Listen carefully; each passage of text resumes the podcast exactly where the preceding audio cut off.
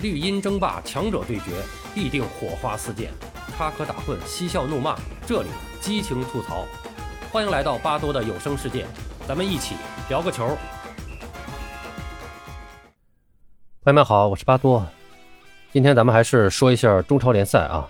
呃，中超联赛的第十一轮比赛已经全部结束了。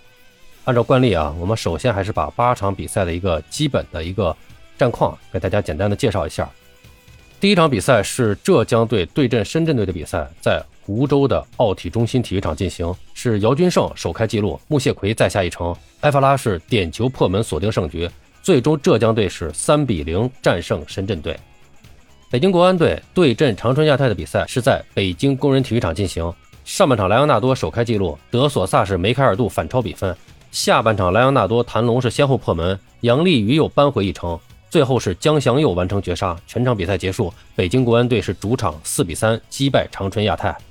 上海海港对阵成都蓉城的比赛是是在上汽浦东足球场进行啊，这是榜首大战，全场进入到补时阶段，成都蓉城队的外援帕拉西奥斯进球，最终上海海港是出人意料的在主场零比一负于成都蓉城。山东泰山对阵大连人的比赛在济南奥体中心体育场进行，上半场费莱尼头球破门。上半场补时阶段，黄正宇左脚抽射建功，最终山东队是在主场二比零战胜大连人。河南队对阵梅州客家的比赛在郑州航海体育场进行，上半场尹聪耀是首开纪录，下半场尼曼贾科维奇梅开二度，河南队是反超比分，最终河南队是二比一战胜梅州客家。沧州雄狮对阵上海申花的比赛是在沧州体育场进行，下半场汪海建一脚直接任意球破门。沧州雄狮是主场零比一负于上海申花。南通之云对阵青岛海牛的比赛在如皋奥体中心体育场进行，上半场双方战成零比零，下半场补时阶段，四十岁的老将汪松完成绝杀，最终南通之云是一比零战胜青岛海牛。天津津门虎主场对阵武汉三镇的比赛在天津奥体中心体育场进行，埃德米尔森首开纪录，王秋明是扳平比分。全场比赛结束，天津津门虎在主场一比一战平武汉三镇。啊，那么以上呢就是八场比赛的一个战报。那么第十一轮全部战罢以后，呃，我们来看一下积分榜上的情况。目前排在第一的是上海海港啊，他们是八胜两平一负，积二十六分啊，排在首位。那么成都蓉城呢是六胜五平零负，积二十三分，是仅次于上海海港排名第二啊，他们之间现在只差了一场球啊。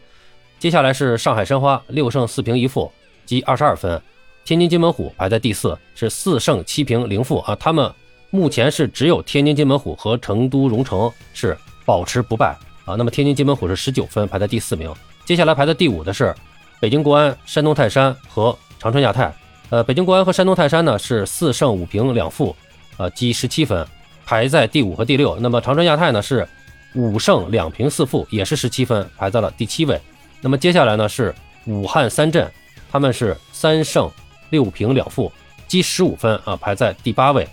呃，然后下来是浙江队，浙江队最近几场是连续的反弹啊，那么已经从榜尾的位置来到了第九名，积十四分，他们是四胜两平五负。而接下来是河南队和深圳队啊，他们分别是两胜五平四负和三平两胜六负，同积十一分，排在第十和第十一位。第十二位的是沧州雄狮啊，他是两胜四平五负，积十分。然后下来是梅州客家和南通之云，分别是十三、十四名，他们都是积九分，都是两胜三平六负啊。最后两名，第十五名青岛海牛，两胜两平七负，他们是积八分，排在倒数第二。那么大连人啊，现在就情况比较危险了，他们是一胜三平七负，积六分，排在了垫底的位置。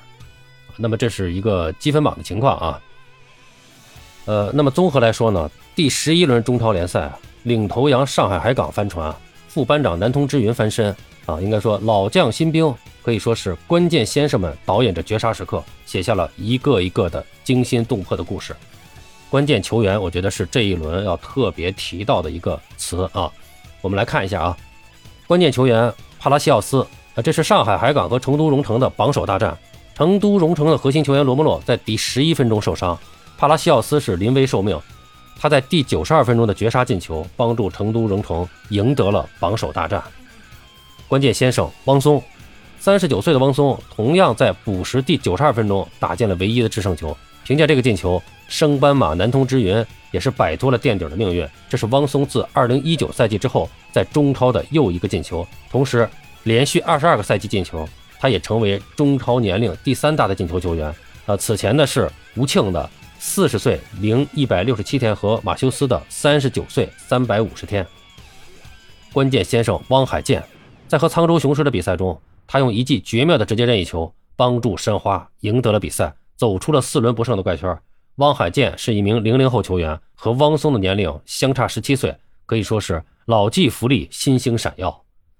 关键先生江祥佑落后领先，落后追平，在三比三之后。最终由江祥佑奉献了绝命一击，帮助北京国安队是四比三击败了强势的长春亚泰，为这场惊心动魄、无比精彩的比赛写下了一个神奇的结尾。关键先生科维奇在零比一落后的情况下，科维奇梅开二度，帮助河南队取得胜利，让河南队逐渐摆脱了降级区。最近四场比赛，科维奇是连续进球，打进五球。他不仅仅是这场比赛河南队的关键先生，也是最近一段时间河南队比赛中的关键先生。八场比赛，五个绝杀球，五场惊险获胜的比赛，又一次见证了中超的激烈和残酷。当然，最后进行的天津津门虎和武汉三镇的比赛也让球迷津津乐道。全场比赛节奏极快，对抗非常激烈。主裁判是一口气儿送出了八张黄牌，关键是这八张黄牌几乎没有任何质疑的声音啊，说明我们这个裁判呢相对来说还是比较准确的。反过来呢，也见证了比赛的激烈。其实中超联赛从第一轮到现在的十一轮。八十八场比赛可以说是场场火星四溅，这就是二零二三赛季全新的中超联赛。最近几轮这个积分榜呢又发生了翻天覆地的变化。以第八轮积分榜为例，当时的山东泰山排名第十一，浙江队是排名垫底。但仅仅三轮比赛过后，山东泰山队排名已经升至了第六位，而且和第五名的北京国安队实际上积分是相同的。浙江队的排名也是从垫底的位置升至了第九名。所以说，只要不放弃，一切皆有可能。本轮比赛总计攻进了二十个进球，其中本土球员攻进了八个进球啊。那么进球的球员是谭龙、杨立瑜、姚军胜、尹聪耀、黄正宇、汪海建、汪松和王秋明。呃，老将、中生代和年轻球员可以说是交相辉映。